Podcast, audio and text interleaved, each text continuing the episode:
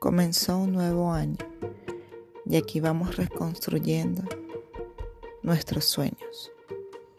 Vamos dejando todas las energías positivas para arrancar de la forma más alegre.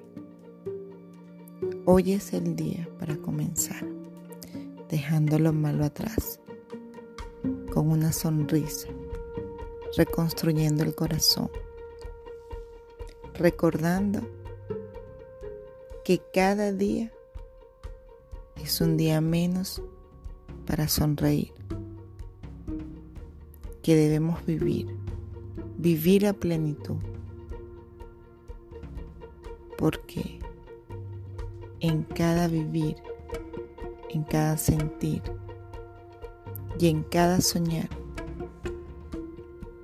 se nos van de las manos esos buenos momentos.